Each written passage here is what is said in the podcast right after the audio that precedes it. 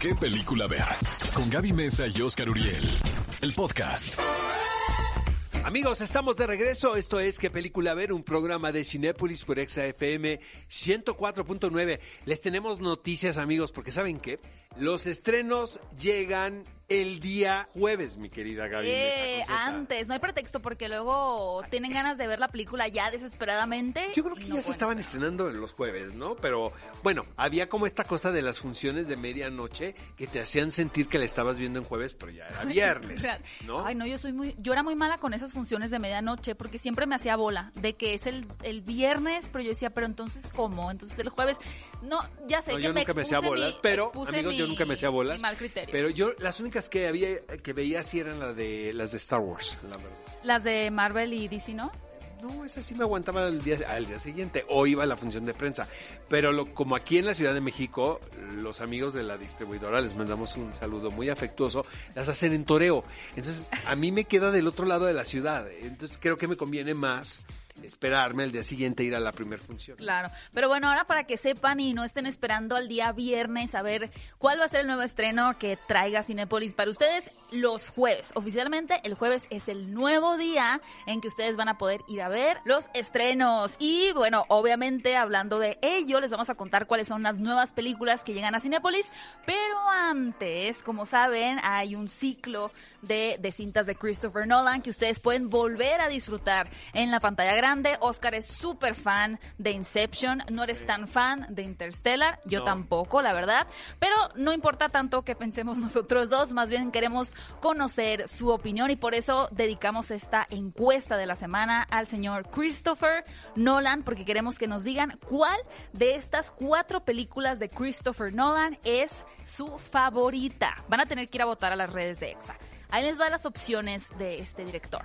Interstellar, Inception, Batman, El Caballero de la Noche o Dunkerque. ¿Cuál, Oscar, tú ya votaste? A ver, yo voto, voto, voto. ¿Por qué? ¿Por cuál crees que voy a votar? Pues por Inception. Por supuesto. Bueno, yo voy a votar por Batman, El Caballero de la Noche, pero siento que van a estar súper competidas estas dos, entre Inception y Batman, y siento que Dunkerque va a ser la que obtenga menos votos, aunque en realidad a mí esa película me parece fascinante. Vayan a votar a las redes de EXA y la siguiente semana vamos a ver qué dijeron los cinéfilos de cuál es su cinta favorita. Amigos, esta semana pueden encontrar en cines una película mexicana de estreno. Y lo que es interesante aquí es que se trata de un título de género. Y me emociona muchísimo porque finalmente antes era la película mexicana, ¿no? Por lo general era una propuesta autoral, ¿no? Sí. O casi eran los mismos temas. Y de repente, cuando empiezan a ver películas de género, habla de una posible salud de la industria cinematográfica. claro, por supuesto. Entonces, esto es una película de terror, amigos, protagonizada por mi querida Fernanda Castillo eh, y por Juan Ríos. Por cierto, en unos minutos más nos vamos a enlazar con mi querido Juan Ríos, quien es uno de los protagonistas de esta historia de terror, que ya no se trata nada más del muñeco diabólico, que aquí juega un rol muy importante en la historia, sino que como hemos hablado en este programa, es una mezcla de géneros, ¿sabes? Una especie como de mashup que tiene que ver también con el drama, con el terror psicológico y no tan solo con el horror evidente, ¿no? Y con los problemas de familia, que si ustedes se dan unos minutos para ver el avance también, es bien interesante como hay una especie ahí de triángulo amoroso entre la familia. Y es que a mí me impresiona mucho que luego siempre estos triángulos amorosos tan famosos pues pasan dentro del mismo techo a veces, ¿verdad? Que es como más conflicto que a veces uno dice, no, eso es- ¿cómo crees? eso El da más miedo cuñado". que el Eso da más muñeco miedo. diabólico, exacto. Son dos elementos de terror combinados ahí, perturbador. Oye, Gaby, y fíjate que Agustín Eloso Tapia es un director que conocemos de hace años, la verdad.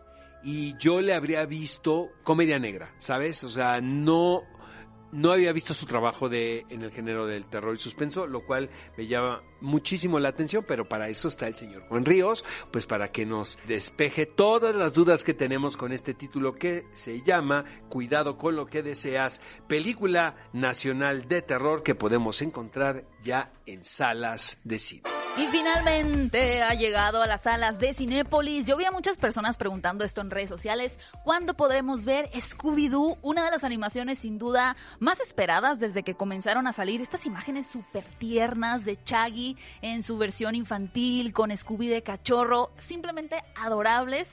Bueno, pues les cuento que a partir de este jueves ya se estrenó la película de Scooby-Doo. Realmente es perfecta para toda la familia. Tiene unos, unas enseñanzas de, de, amistad, de superar la inseguridad, de incluso el destino que puede también empatar con los adultos.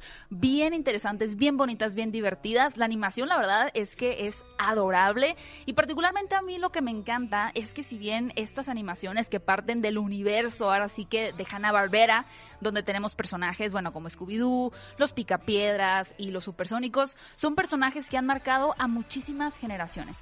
Y el hecho de que ahora, si tú los viste a estos personajes de niño y ya tienes hijos o tienes sobrinos o primitos, puedas ir con ellos a mostrarles esta película en las salas de cine, creo que es una cinta que une generaciones en esta forma, es divertida, es, es muy eh, nostálgica también. Entonces, Scooby-Doo ahora va a tener que enfrentar obviamente a un nuevo villano, al lado también de Fabulman este personaje que va a traer tintes como de superhéroes, que está muy en boga este tema, a la película. Así que sin duda una gran opción para ustedes que no se deben de perder en las salas de Cinépolis es la animación de Scooby-Doo. El origen es otra película que podemos ver en salas cinematográficas y esto como un programa previo que está organizando Cinépolis mostrando la filmografía de Christopher Nolan, que es uno de los directores favoritos y consentidos, ¿no? de los cinéfilos en la Claro.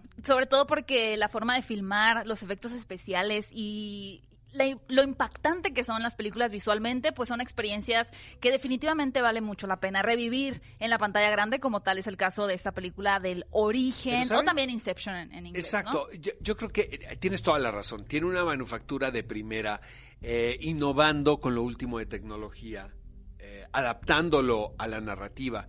Pero lo que a mí me llama la atención de Christopher Nolan son sus ideas.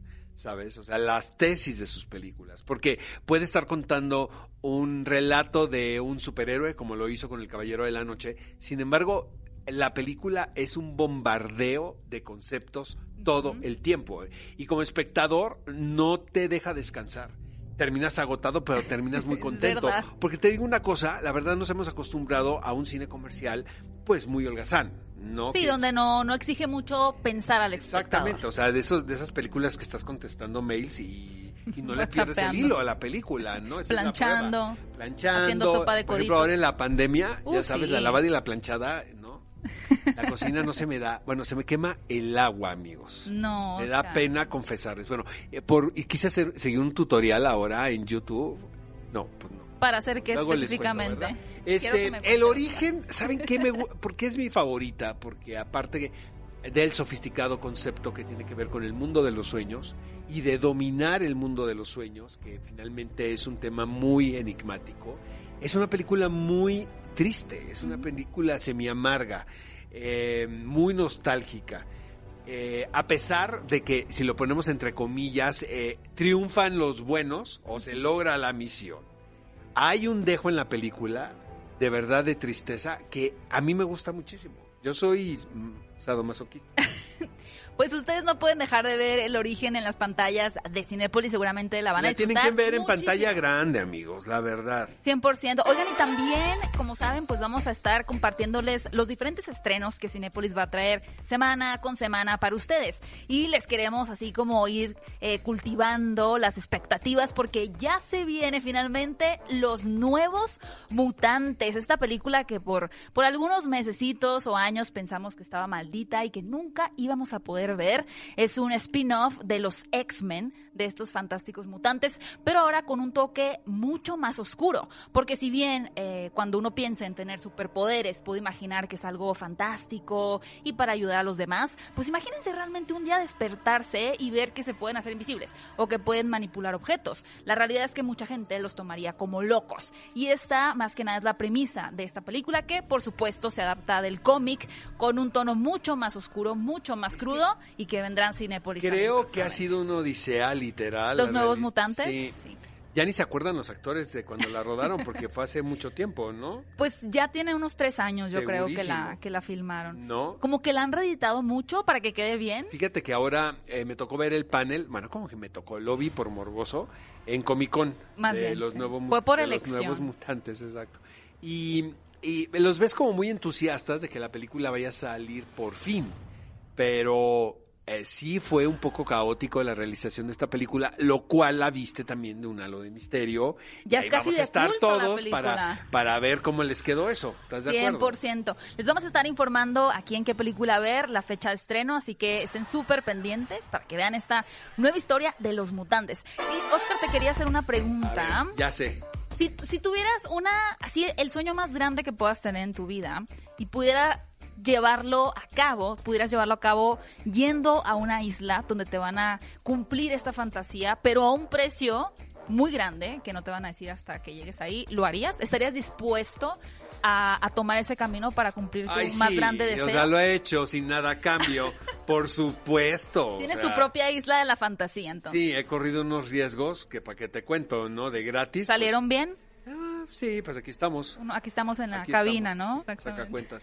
Este, eh, amigos, la isla de la fantasía es un concepto que viene de una serie de televisión de los 80. Sí. Eh, lo que pasa que le cambiaron el género totalmente. La serie de televisión tenía que ver con una cosa muy lúdica, era eh, un melodrama con tintes de comedia. Ricardo Montalbán interpretaba al anfitrión en la serie de televisión y en la película es Michael Peña. Michael O sea, Peña. mantuvieron por lo menos la etnia, ¿no? Exacto. Y estaba Tatú, también el personaje este del... del ¿Ah, sí? sí. Órale. Exactamente. Bueno, pero ahora le dieron un giro creepy. Ahora pues la convirtieron en una película de terror, terror? cosa que me cuesta trabajo entender. No, a mí me gusta porque es de la productora de Blumhouse, que ha traído muy buenas producciones de, de suspenso, thriller, de terror. Entonces, bueno, este es un lugar en donde los personajes, según ellos, van a vivir o a experimentar sus más grandes sueños y fantasía, pero, oh, sorpresa, obviamente todo viene a un precio muy alto. Y ustedes van a poder descubrir cuál es ese precio cuando próximamente en las salas de Cinépolis se estrene esta película titulada La Isla de la Fantasía.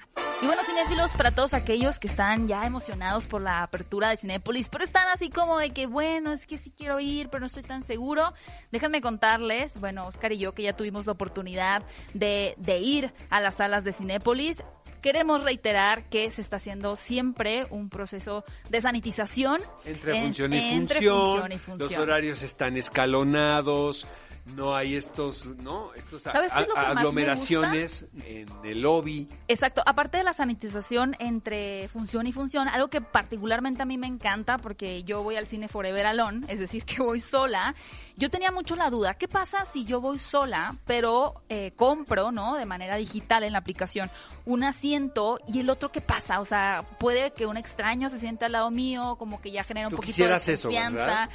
Pues, Gaby, no tú vas sé. sola a ligar, yo lo sé. No, no es verdad. Pero quiero decirles que se bloquea el asiento. Si ustedes quieren ir solos al cine porque quieren vivir esta experiencia, no se preocupen si compran un asiento solos. El de al lado automáticamente se va a bloquear. Bloquea el amor, sí, bloquea la posibilidad de Gaby encuentros cercanos del bloqueara. tercer tipo. Se está peleando con los, no, con los ejecutivos Realmente de era una Cinépolis manifestación. porque Hashtag. ella le, le echaron a perder su estrategia de ligue, que es ir a ver películas de terror como La Isla de la Fantasía y voltear a ver quién se sentó de Hashtag ti. desbloqueenlo. No, o puedo comprar dos y invito a alguien que se, que se una Mejor, conmigo. pues es tu trabajo de preproducción, Gaby. No dejes todo así al chance, ¿no? Ándale, pues. Ve a Cinépolis y utiliza el hashtag qué película ver. Escúchanos en vivo todos los sábados a las 10 de la mañana en Exa FM 104.9.